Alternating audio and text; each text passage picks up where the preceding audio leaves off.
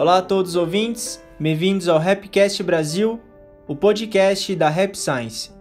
Meu nome é Gabriel e o episódio de hoje é O que é a maturidade espiritual. A todos os ouvintes, a gente pede que, por favor, se possível, compartilhem esse episódio com outras pessoas, de maneira que mais e mais pessoas conheçam os ensinamentos do Mestre Okawa e também se inscrevam no canal. Hoje a gente vai falar sobre o que é a maturidade espiritual e aqui comigo está a Sayuri. Olá a todos, é... meu nome é Sayuri, eu sou membro aqui da Rap Science e sejam bem-vindos a mais um episódio. Obrigado, Sá. Esse tema da maturidade espiritual, creio que seja a primeira vez que a gente fale sobre ele de maneira específica. Ele foi extraído de uma revista mensal, uma palestra do mestre Okawa. Eu acredito que é um tema que vai falar bastante sobre a importância da religião na nossa vida. A gente já tem falado indiretamente sobre isso, mas de maneira mais direta, como a religião ou os ensinamentos religiosos e a crença em Deus tem um impacto positivo na nossa vida. Basicamente, esse é o tema de hoje. Uhum. A gente vai começar então lendo o trecho relacionado ao primeiro tópico, que é a religião proporciona crescimento espiritual.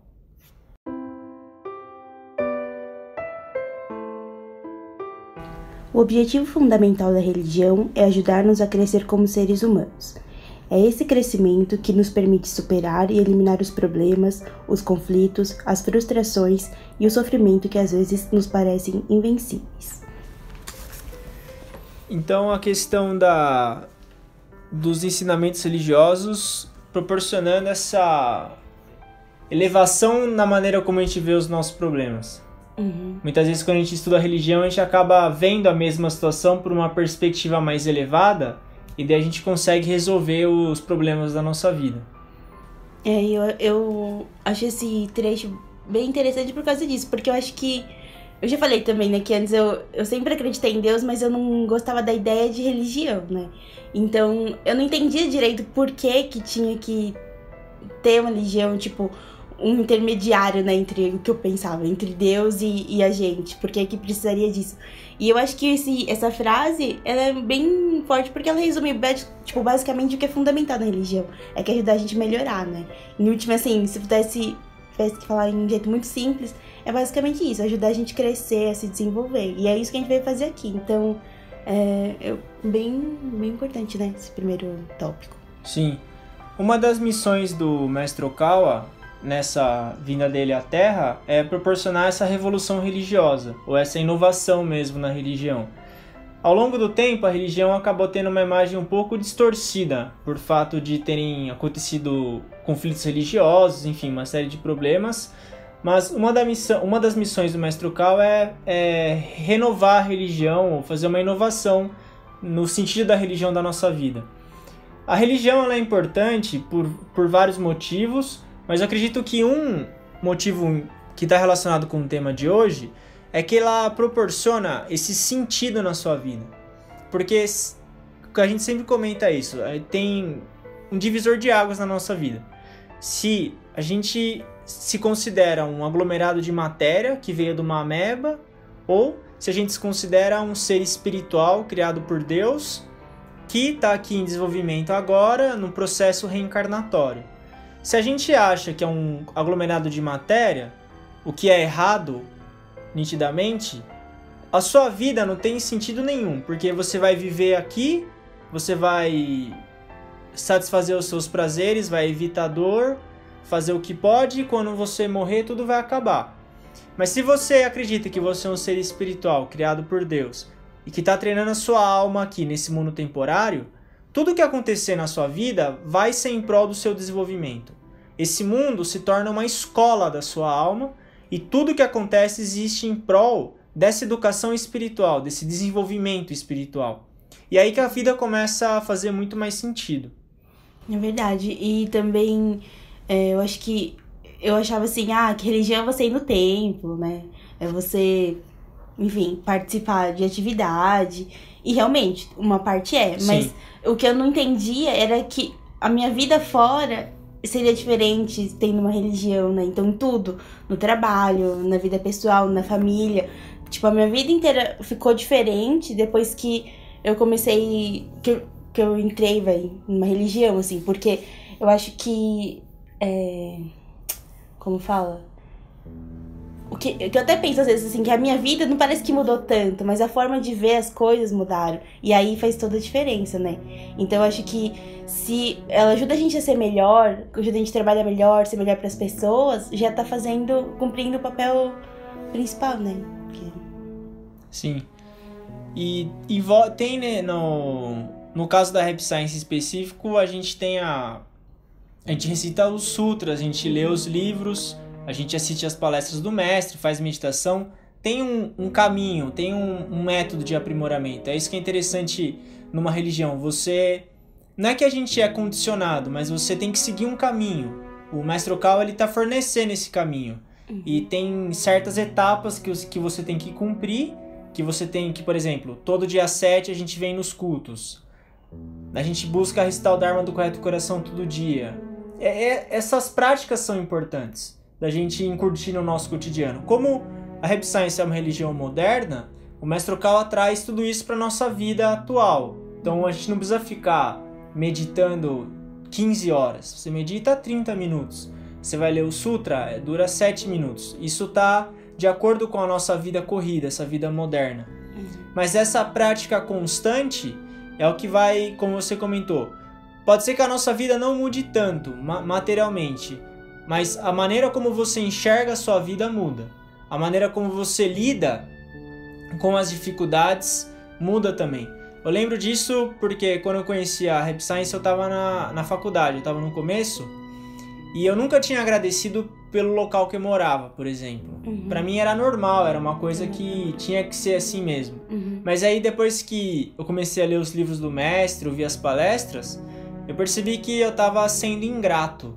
E eu deveria agradecer mais pelo, por eu ter um local para morar, por eu ter a, as pessoas ali que estavam me ajudando. Eu não reconhecia isso, parecia que era uma coisa que tinha que ser assim. Uhum. E mesmo os problemas que aconteciam, problemas fracasso, problemas de relacionamento, enfim. Com o ensinamento você consegue ter uma perspectiva diferente do que acontece e curtir um significado dentro de tudo aquilo. Uhum. Você sentir isso na pele é muito interessante. É verdade. Eu acho que para mim também, eu acho que eu comecei a frequentar essa parte da gratidão que foi muito importante, porque eu também percebi, eu não me achava uma pessoa ingrata, mas aí quando eu entrei e comecei a, a aprendendo os ensinamentos, eu percebi que realmente eu dava muito pouco valor para as coisas que eu tinha, que tipo, eu olhava muito para as coisas que estavam faltando. E eu acho que um outro ponto também que para mim foi bem importante é porque mesmo sempre acreditando em Deus, às vezes eu pensava assim, quando eu, por exemplo, estava passando por alguma dificuldade, alguma coisa, eu não pensava em pedir uma ajuda assim para Deus, sabe? Assim, por, por, tipo, por para uma força maior. Então, muitas vezes eu acho que eu me sentia muito sozinha, porque eu achava assim, porque às vezes a gente consegue fazer as coisas até um ponto, mas as coisas que não dependem da gente, é difícil quando você não, não tem uma confiança em algo maior, né, assim, porque você pensa, ai, tipo, eu posso fazer até aqui, mas depois, tipo, você, eu, por isso que muitas vezes eu me sentia muito sozinha. E depois eu comecei a frequentar rap, entender melhor os ensinamentos, eu acho que nunca mais eu me senti assim sozinha, sabe? Porque você percebe que tem um mundo espiritual, tem muita coisa também te ajudando, né? Então, eu acho que te dá muito conforto também, muita força, né? Sim. O mestre Okawa comenta aqui, tem os oito corretos caminhos, que o primeiro correto caminho é a correta visão. Só que antes da correta visão, tem a correta religião, é que foram omitidos. Esse, tem a correta religião e a correta audição. Uhum. Que aí são dez corretos caminhos, mas esses dois longo, por motivos práticos, eles foram omitidos, não foram excluídos, foram omitidos. Mas a, o primeiro ponto é a correta religião. Então, quando você tem uma religião correta, você estuda com afinco o ensinamento que é correto, você pratica ele com assiduidade, a sua visão começa a mudar. Com a maneira como você encara as situações, a maneira como você resolve os problemas, tudo isso começa a mudar. E aí é que a nossa vida começa a mudar daí. Uhum. Você comentou essa questão de nos sentir mais sozinho, a parte da existência do mundo espiritual, é porque a vida começa a ir para a correta visão daí. Porque quando a gente não tem essa perspectiva, aí a gente começa a se achar coitado, começa a colocar a culpa nos outros, começa a achar que é punição, uhum. que isso é, é, isso é muito comum hoje. Sim. Achar que as coisas são a acaso, E isso leva a quadros de tristeza bem profundas, na verdade, quando você deixa de entender o significado da vida. Eu acredito que essa seja uma questão que todos nós tenhamos. Uhum. Por que, que a gente vive? Da onde a gente veio? Para onde que a gente vai? O que, que, a gente tá fazendo aqui? eu acho que é uma coisa que faz parte da gente, né? Todo mundo. Essas, essas indagações, assim. De um grau ou outro, todo mundo se questiona. E a resposta, ela, ela tá na religião. Uhum. A ciência, de certa maneira, consegue responder, mas a resposta tá nos, está nos ensinamentos religiosos, está na, na questão divina. E muitas pessoas conseguem resolver uma série de problemas através da prática dos ensinamentos. O Allan Kardec dizia que Deus ele é a máxima inteligência. Quando você age sob os princípios divinos, você está usando a máxima inteligência, você está sintonizado com essa inteligência suprema que rege tudo. Uhum. É isso que é você praticar os ensinamentos religiosos, você conhecer a religião, e aí a sua perspectiva eleva. É igual um aluno que está no ensino fundamental, ele aprende equação de primeiro grau. A gente aprendeu.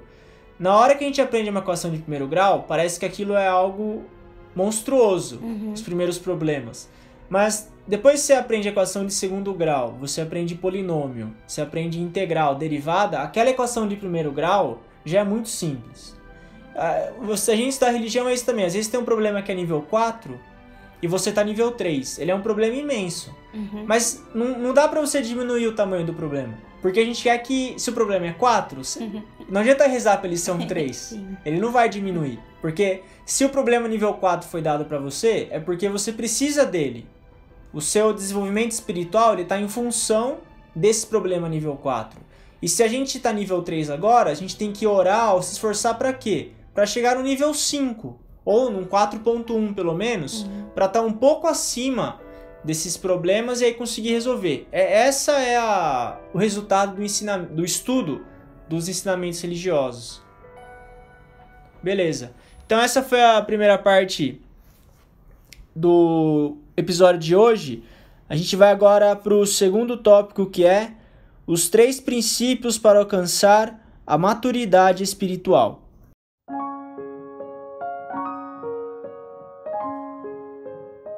O primeiro princípio é não passar muito tempo pensando em si e nos seus sentimentos. Isso vai me magoar? Será bom ou ruim para mim? E eu? Eu, eu, eu. Qual é o sujeito dessas frases? Sempre você. Vamos substituir o sujeito dessas frases por outra pessoa que não você. Eu, eu, eu, eu, eu, eu. É assim que é. Uh, assustou? é assim que funciona. Você esperava por essa? Não. Eu sou uma pessoa imprevisível, tá vendo? o Dale Carnegie, ele tem uma... Ele, ele apresentou o resultado de uma pesquisa que foi feita na década de 70, 60. Eles gravaram várias te ligações telefônicas e analisaram qual era a palavra que as pessoas mais falavam. Era eu. Sério? É. Nossa. As pessoas só falam eu, eu, eu. Por Uhum. quê? O ser humano, ele é egocêntrico. A gente tem que partir desse princípio. O ser humano, ele é egoísta. Uhum. Ele só pensa em si. Esse é, esse é o pressuposto. Então, é uma coisa que é difícil de mudar. Só que o egocentrismo, ou pensar demais em si, o que, que ele gera? Sofrimento. Tá alinhado um com o outro. Mas aí você pode pensar, se o ser humano ele é filho de Deus, ele é uma criação divina, por que, que ele é egoísta? Por que, que ele só pensa nele próprio? Fica eu, eu, eu, eu, eu. Tem dois motivos principais. O primeiro é que a gente está num corpo físico. Mesmo sendo um ser espiritual, hoje a gente está alojado dentro de um corpo físico e a gente tem necessidade básica: comer, dormir, é, to é, tomar água. Esse tipo de necessidade primária te deixa egoísta, porque você está pensando em você só. Sim. Esse é o primeiro. Uhum. O segundo ponto é a autoproteção, que é consequência do primeiro ponto de estar num corpo físico. Como, como você está num corpo físico e você é um animal, um mamífero, Uhum. você quer se proteger. Mas a autoproteção já tem o termo auto dentro dela. Auto é pensar em si. Ninguém pode me atacar. Se alguém me atacar, eu vou defender. Eu, eu vou me defender. Já tem o eu aí, né? Eu, eu, eu, eu, isso, aquilo. Eu. Esse tipo de sensação, ela gera sofrimento. E a gente vem aqui nesse mundo para quê? Vencer isso. Vencer isso. O mestre fala que tem uma analogia, eu acredito que ela seja budista, que nós somos controlados por quatro emoções básicas, que é igual a quatro cabeças de um é como se fosse um cavalo com quatro cabeças, uhum. que é felicidade, tristeza, raiva e prazer. Felicidade, tristeza, raiva e prazer. É como se você tivesse montado num cavalo com essas quatro cabeças. Uhum. Tem hora que a, a, a cabeça da raiva ela perde o controle, a sua vida perde o controle também. A gente tem sempre estar tá em balanço essas quatro. É por isso que o ser humano é egoísta. É o, o, a resposta está no corpo físico. Só que quando você começa a estudar religião, você começa a se espiritualizar. Isso é chamado de desapego. Uhum. Você começa a se desapegar desse mundo, e isso vem com prática religiosa. Prática religiosa é cada religião tem as suas práticas. No caso da Rap Science, a gente faz oferenda, a gente faz meditação, a gente busca ler os livros, a gente faz seminário. Tudo isso é uma prática de desapego material. Quando você começa a se desapegar materialmente, você eleva o seu eu espiritual. E você começa a pensar mais no outro do que em si. Em que sentido? No sentido de você pensar também no porquê as pessoas agem do jeito que elas agem e não de pensar só em si. Uhum. Por exemplo, aconteceu comigo é, umas semanas atrás. Não sei se eu comentei com você que a gente foi estacionar o carro, daí acertou no carro da mulher que estava atrás. Comentei pra você ou não? Não, acho que não. Bom, enfim. daí, a... só que não causou nenhum dano. Uhum. É, eu nem sei se encostou também. Daí, a, a moça do carro de trás saiu furiosa. Aí eu, levant, eu saí do carro também. E é, nitidamente não tinha nenhum dano no para-choque dela. E eu, eu, muito burro, perguntei assim: teve algum dano? Só que soou irônico para ela, porque tava na cara que não tinha nenhum dano. Uhum. Aí ela começou a me xingar. Nossa. Aí quando ela começou a me xingar, eu percebi que a cabeça do cavalo da raiva já. Porque eu, eu sou muito furioso. Aí eu, já começou. Eu já fiquei com muita raiva. Uhum. Daí o que, que eu fiz? Eu fui embora. Eu deixei a mulher falando sozinha, para não fazer besteira. Uhum. Então, só que depois eu pensei, como a gente estuda ensinamento do mestre, a gente busca é, se colocar no lugar do outro. Não que a gente seja santo, mas a gente busca no limite do possível fazer isso. Uhum. Daí eu pensei, bom, será que essa moça tem algum problema de saúde, por exemplo? Será que, sei lá, tem pressão alta e ela fica irritada o tempo todo? Ou será que já bateram no carro dela na semana passada e eu fui lá e bati de novo? Uhum. Ou será que ela tava parada lá esperando alguém que ela brigou? Sei lá. Aí você começa a pensar no porquê da pessoa se comportar daquela maneira. E o mestre chama isso de responsabilidade indireta. Será que eu também não tenho culpa naquilo? Uhum. Porque o instinto é você fazer o quê? Colocar toda a culpa na pessoa e já condenar ela. Isso. Sim. Então tem a responsabilidade direta e a indireta. Aí, quando eu comecei a pensar nesses termos, será que eu não tenho responsabilidade também? Será que eu não deixei ela raivosa? Será que ela não tem um motivo para estar tá com raiva? É impressionante que a raiva ela foi esfriando.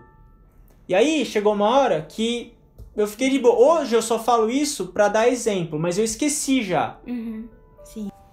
Mas eu acredito que se não fosse pelo ensinamento do, do mestre Okawa, certamente teria feito uma besteira naquele dia. E você começa a entender pessoas que fazem besteira no trânsito, que uhum. brigam, que até chega até mesmo a cometer homicídio. Você tem uma arma ali, você acaba apertando o gatilho por estar tá extremamente furioso. Por, por, por quê? Tá pensando no eu. Uhum. Então alguém gritou Sim. comigo, é. eu, eu tenho que me defender. Pronto. Você deixou o instinto agir. Uhum. E eu acho que. Eh, teve, tem uns episódios atrás, né, que a gente falou do sentimento de autoproteção, Sim. né? E é muito forte na gente, né? Então, é igual você falou, é instinto. Antes de conseguir pensar racionalmente, vem esse sentimento muito forte.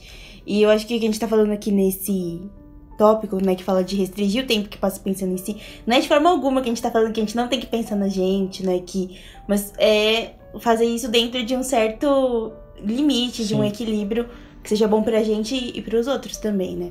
Porque realmente a gente vê que às vezes muitos dos nossos problemas são da gente pensar demais na gente mesmo. né? E, mas você até fala, né, quando a gente tá sofrendo demais, é porque de alguma forma a gente tá cobrando amor ou a gente tá pensando demais em nós mesmos. É, então acho que no fundo é isso, né? Acho que pensar demais em si é uma certa forma de cobrar, de também estar tá só cobrando amor das outras pessoas. Então, por isso que gera tanto sofrimento na gente, né? E é meio contraditório, né? Porque você pensa tanto em você, tenta se proteger tanto, e no final isso gera mais sofrimento ainda. Então, é uma coisa que a gente tem que ficar bem atento, porque como você falou, é um instinto. Às vezes antes, não é não sentir, porque às vezes antes de qualquer coisa a gente vai sentir, mas é ter a cabeça no lugar pra perceber e conseguir se acalmar, não fazer nenhuma. tomar uma atitude precipitada, né? Importante.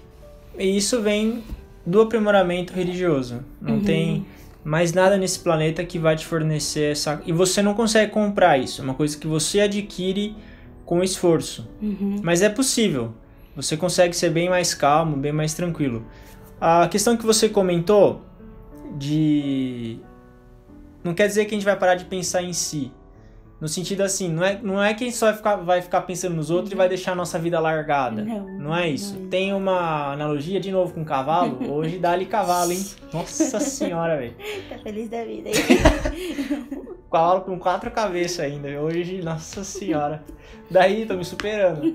É, é, a analogia do alimentador de cavalos. Acho que eu não contei no podcast ainda, acho que devo ter contado para você, porque, enfim, toda analogia de cavalo eu conto, né? Daí, essa analogia é sobre você pensar em si e no outro. O balanço tem que ter. A analogia é muito simples. Tinha um, cara, a profissão dele era alimentar cavalos.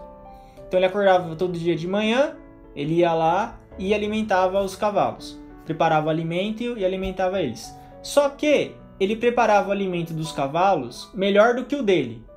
Então ele alimentava os cavalos melhor do que ele próprio que aconteceu? Chegou uma época que ele começou a ter déficit nutricional. Uhum. E ele ficou doente.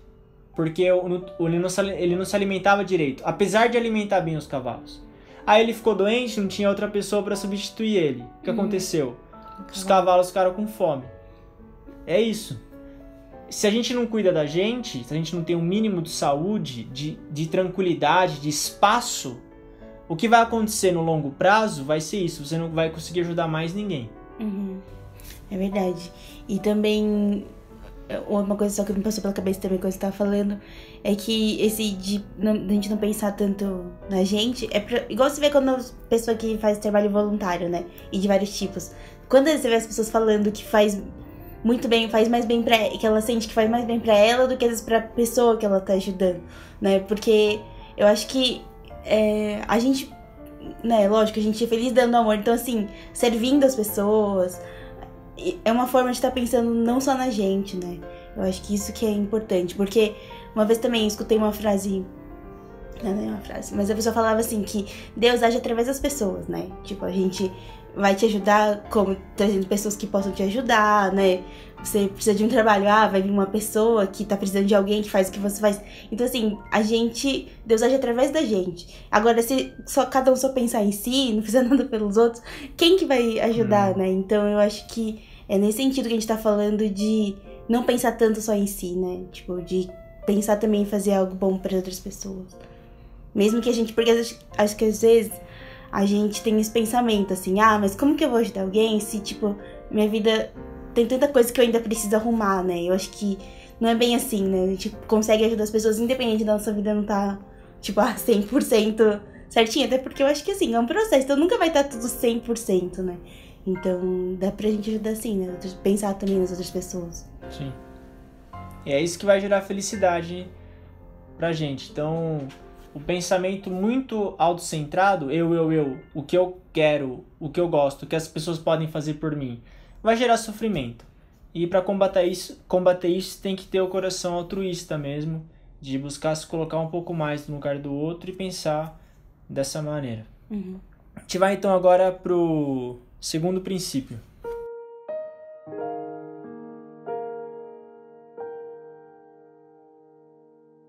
O segundo princípio é reconhecer outros pontos de vista. Portanto, ser capaz de ver as coisas de diferentes modos e de reconhecer o lado positivo de diversas pessoas faz parte do nosso crescimento como seres humanos. A gente precisa enxergar que pode haver um modo de pensar ou viver que vale a pena, muito embora não goste dele ou o rejeite. Às vezes, nós escolhemos um aspecto nosso do qual gostamos muito e passamos a desprezar as pessoas que não o têm. Segundo princípio, bastante interessante também, que é conseguir absorver ou entender várias perspectivas. É o bom e velho abrir a mente. É. Você conseguir ter a mente aberta, aceitar vários valores, entender que as pessoas não nasceram para agradar a gente. Uhum. As pessoas não é aquela pergunta, se você acha que você nasceu para o mundo ou se o mundo nasceu para você. Então, o mundo não nasceu pra gente. O mundo, ele é um campo de aprimoramento espiritual que tem um monte de pessoa diferente se aprimorando aqui. E saber reconhecer diferentes valores, aceitar diferentes opiniões, faz parte do nosso crescimento espiritual. Aceitar diferentes opiniões não quer dizer que você vai fazer tudo que as pessoas querem que você faça, mas significa que você vai aceitar e não vai julgar. Sim. Eu acho que esse tópico, né, de falar de, é, igual você falou, abrir a mente, o que que isso tem a ver com maturidade espiritual, eu acho que é justamente aumentar nossa tolerância, né? E eu acho que quanto mais maduro espiritualmente a gente fica, a gente vai se tornando uma pessoa mais tolerante. Igual você falou, não é aceitar e concordar com tudo, mas assim, é entender que as pessoas têm direito a ser do jeito delas, a ter os pensamentos, as opiniões dela, independente da nossa, né? Porque eu acho que realmente a gente meio que quase por instinto tende a julgar o diferente, né? A gente acha que o nosso jeito de ver é o certo e acha que se foge muito disso, a pessoa tá errada. Mas eu acho que aumentar a tolerância, abrir a mente, né, conhecer coisas novas, outros pensamentos, é justamente isso, a gente conseguir ficar cada vez mais tolerante, né, mais compreensivo. É, esse é outro efeito que o conhecimento ou a religiosidade ou o conhecimento espiritual proporciona pra gente. Não necessariamente você tem que, as pessoas falam assim, para abrir a mente você tem que ir para fora, você tem que ir para outros países. Não necessariamente, por exemplo, o Machado, o Machado de Assis, ele é um escritor, escritor brasileiro, ele nunca saiu do Brasil. E ele conhecia várias culturas através da leitura. O Ariano Suassuna também. Ele conhecia um monte, mas através da leitura. Então ele conhecia a maneira de pensar de várias pessoas. Hoje você não precisa mais sair do teu país para você entender como outras pessoas pensam. Não é você agradar todo mundo, não é você concordar com o que todo mundo faz, mas é você pelo menos entender que tem outras maneiras de pensar além da sua.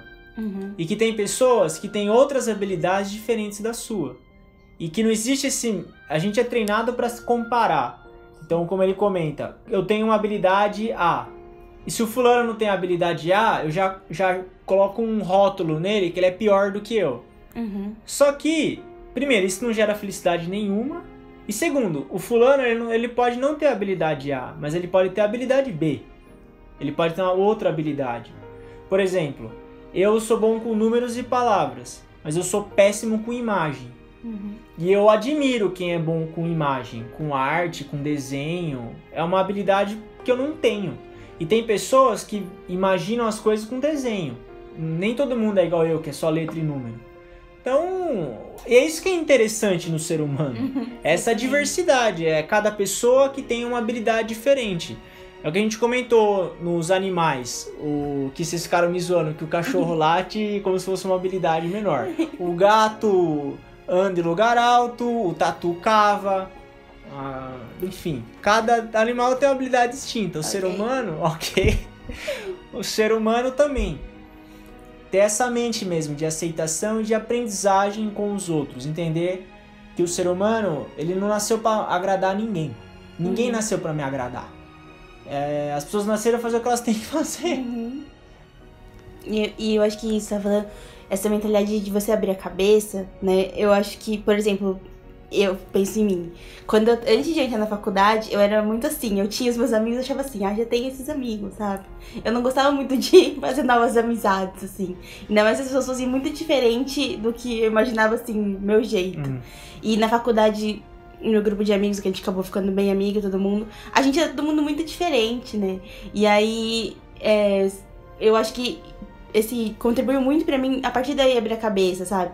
Ver que conhecer pessoas novas, pode, tipo, independente de continuar tendo os amigos que eu já tinha, mas assim, acrescenta muito, porque a gente aprende muito com diferença, né? Diferentes, tipo, maneira de pensar, de agir, a experiência que outras pessoas tiveram e eu não tive, a vivência que. Então, tudo isso compartilhado aumenta muito a, gente, a nossa própria forma de pensar vai, vai mudando, né? Cada pessoa que a gente conhece muda um pouco o que a gente ela acrescenta, a gente agrega coisas diferentes. Então eu acho que é nesse sentido, né? De querer cada vez conhecer mais, de não ter uma mente tão fechada, porque eu acho que eu era muito assim, tipo, ah, isso eu não gosto de fazer, isso não é pra mim, não gosto de conhecer pessoa não. Então, assim, você acaba se fechando de um jeito muito ruim, né? E você percebe quando você toma essa atitude diferente, de você abrir a mente, né? Abrir para novas experiências, é, você também cresce bastante, né? Tipo, você vira uma pessoa muito mais tolerante, mais compreensiva, né? E julga menos as pessoas, porque aí você entende melhor um pouco essas diferenças, né? É, você sai daquele mundinho confortável. Uhum, sim. Eu tenho aquele filme Deus não está morto, que tem uma cena que uma senhora fala pro filho dela que o demônio deixa você numa cela confortável. E muitas vezes a gente acaba ficando mesmo num, tá confortável ali, você não quer sair uhum. daquela, daquele grupo de pessoas, daquela função que você atua. Mas a chance de vir na Terra é tão rara, a gente vem aqui tão poucas vezes, são 300, 400 anos que a gente tem para vir aqui, que é melhor mesmo, mesmo que doa um pouco ou que seja desconfortável, abrir um pouco mais a capacidade de entender, de tolerar. Tem hora que a gente se assusta até mesmo de como as pessoas pensam diferente umas das outras mas é, faz parte. E é isso que torna a nossa vida muito mais interessante. Então, conseguir absorver diferentes maneiras de pensar é bastante interessante. Eu, por exemplo, faculdade é, é um período da vida que você acaba mesmo conhecendo vários tipos de, de pessoas. E eu sempre fui muito metódico, assim, sempre estudava certinho. E na faculdade, os caras falavam pra mim, falavam, cara, você tem que estudar um dia antes, velho. Não adianta você ficar estudando uma semana que os materiais não chegam na tua mão. É prova, filho, é um dia antes. E eu era contra isso. Não, não, eu admitia que eu ia estudar um dia antes. Só que é o único jeito que funcionava. E até eu entender essas perspectivas diferentes, demorou. Uhum. E era uma limitação minha mesmo. Então você vai conhecendo outras pessoas, você vai. Pessoas, acho que a palavra é essa. É isso, é assim que você cresce. Uhum. Você lida vários tipos de idade. Eu dei aula, eu conversava com molecada de 14, 13, 15. Aí você vai vendo que tem muita coisa nesse mundo. E aí você começa a ser mais feliz. É isso que começa a querer dizer. Uhum. Quando a gente é muito limitado, ou a gente quer tudo do nosso jeito, por exemplo, eu gosto de verde, então tudo tem que ser verde. A Terra não é assim. A Terra tem várias cores, ela tem vários tipos de pensamento. E nem sempre a gente está certo também. Isso é uhum. é tolerância, a capacidade da gente absorver o que é diferente.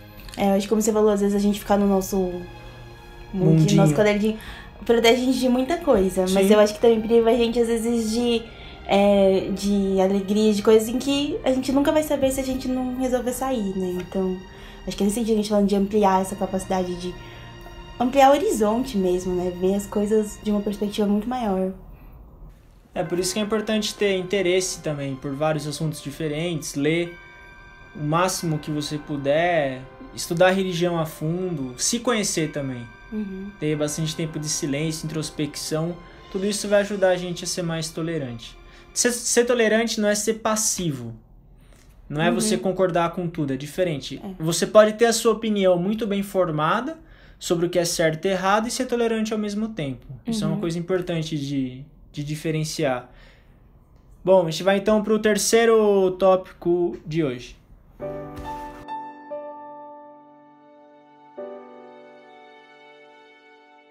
O terceiro princípio que quero apresentar está ligado aos outros dois e é essencial para uma vida feliz. Trata-se do ato de perdoar. Não é fácil perdoar, fácil é julgar os outros. Nós lhe dizemos o que é certo e o que é errado, e deste modo tentamos fazer com que eles sejam como achamos que devem ser. Ao menos que nos esforcemos para mudar esse hábito, isso nunca deixará de acontecer naturalmente. Temos de conhecer a verdade religiosa e perceber que o perdão tem um poder genuíno. Nada neste mundo é como a gente quer. Nós temos de estar dispostos a perdoar. Em algum ponto da vida é preciso ter perdão e pensar. Vou fazer o possível para perdoar. Não vou brigar mais. Chega de pôr a culpa nos outros. Culpar os outros não me tornará nada feliz. O outro também está sofrendo. Sim, procure perdoar. Você precisa começar a perdoar e continuar perdoando tanto as outras pessoas quanto a você mesmo. Ok. Vários. Bom, perdão, né? Sempre, sempre um tema interessante. Inclusive nos primeiros episódios do Rapcast a gente falou sobre é perdão, verdade, né? É verdade. E. Bom, certamente a gente vai falar mais vezes sobre esse tema.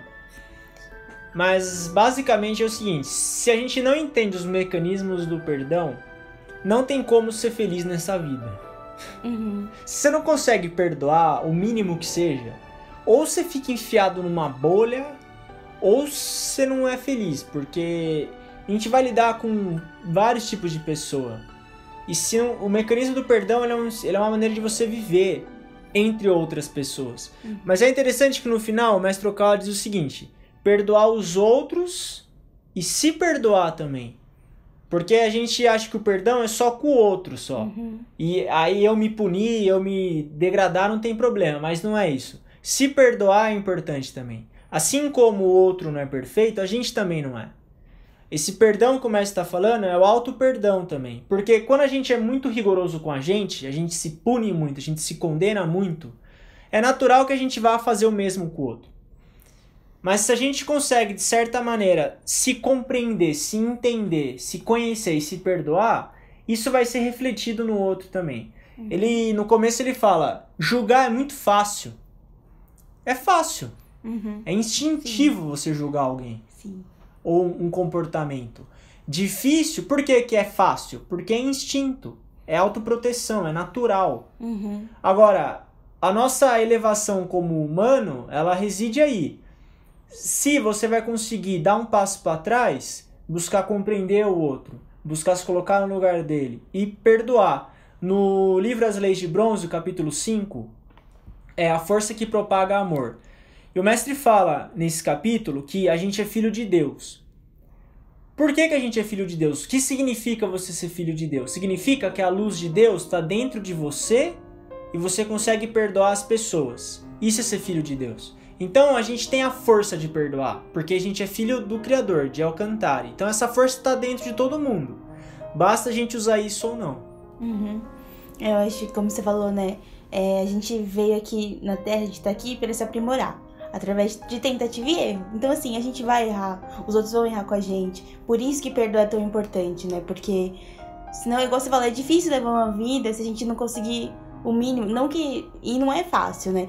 E, e tem um pedaço aqui bem no começo do, do trecho que a gente leu, que o mestre fala, né? Que a gente tem que. É uma coisa que exige esforço, né? Que não é. tipo assim, ah, não vai vir naturalmente essa- perdoar. Exige muito esforço e Estudo, muito estudo. silêncio. É, e eu acho que às vezes a gente acha que, sei lá, você começou a estudar um pouco e você fala, ai meu Deus, mas não tô conseguindo perdoar. Mas não é assim, eu acho que é, é você estudando, tipo, todo, tudo que você vai, tipo, todos os ensinamentos, todos os livros, as coisas, tudo que a gente aprende, estuda e pratica, isso, isso vai ajudar a gente conseguir, ah, tipo, aumentar a capacidade de perdoar, mesmo Sim. que não seja hoje, né? Sim. Seja amanhã. É só em reação. É, então acho que isso que é importante a gente pensar assim, que precisa de esforço, que não é fácil, mas é possível, igual que você falou, faz parte da gente, faz parte da nossa natureza conseguir perdoar. Então é uma coisa que se faz parte de nós, né? Então, por mais difícil que seja, a gente tem que continuar. Tentando. Persistindo. é. E saber que sem o perdão, o mínimo de perdão, não tem como ser feliz. Você vai ser um condenador. Você Uhum. vai condenar tudo, vai julgar tudo e nada vai ser do jeito que você quer. Porque esse mundo não é feito pra che- ser do jeito que a gente quer que ele seja. Tem essa parte falando. Nada nesse mundo é como a gente quer. É. Nada mais real do que isso. Uhum. Então. Porque a própria pessoa que quer tudo do jeito dela sofre. Uhum. Tá. Ou que as pessoas se comportem do jeito que a gente quer. Você vai ser um sofredor nato. Então, mas o, o, o se perdoar é importante e o perdoar o outro é importante também. Reconhecer que são o mestre fala isso também. São dois seres incompletos em desenvolvimento. É isso aí a humanidade. Não tem ninguém perfeito aqui. Todo mundo é imperfeito em certas áreas e tá aqui buscando melhorar. Agora, quando um bate com o outro, quando um livre-arbítrio se, ele se encontra com o outro e tem um confronto, um, um atrito, é daí que surge o mal. Mas se você coloca o perdão ali, você consegue viver muito mais tranquilo, muito mais feliz. Uhum. E eu acho que igual o Tabus que a gente veio falando antes, né, que mas acho que até fala aqui que tem a ver com. Tá ligado os outros dois, né? Sim, você sim. ser mais tolerante, você pensar mais nos outros. Isso ajuda você a aumentar essa capacidade de, de perdoar, né? É. Uma vez eu vi um exemplo, eu achei interessante, assim. Não sei se tem tanto a ver, mas achei interessante. Que o palestrante falava assim: por exemplo, você tem dois filhos, um adolescente e uma criança. Se o que a criança pegar o seu celular e jogar no chão e estragar, você vai ficar bravo. Mas você vai entender que assim, ah, uma criança pequena. Agora, se o filho adolescente pegar e tacar no chão e quebrar, você vai ter outra reação. E ele tava querendo meio que dizer que a nossa maturidade espiritual é mais ou menos isso, né? Por que, que a gente consegue entender a criança jogar? Porque a gente entende que tá errado, só que você consegue compreender, ah, ela ainda não sabia que era. Eu acho que a maturidade espiritual tem um pouco isso, né? Como é o mesmo fato, mas olhar de uma perspectiva um pouco diferente, assim, de conseguir entender melhor. E isso faz a gente reagir de uma forma melhor também, né? Obrigado pelo exemplo. De nada. É isso aí, então a gente encerra o episódio de hoje. A gente falou sobre a religião proporciona crescimento espiritual e os três princípios para alcançar a maturidade espiritual. Os três princípios são: o primeiro é. Qual é o primeiro princípio? Não passar muito tempo pensando em É, si. o primeiro princípio é não passar muito tempo pensando em si. O segundo é conseguir admitir várias perspectivas. E o terceiro é perdoar. Agradeço a todos os ouvintes por ouvirem. E obrigado pela, a Sá também pela companhia. Obrigada a todos. Só lembrando nosso e-mail é sp_sul@rap-science.org. Obrigada. Ok, valeu.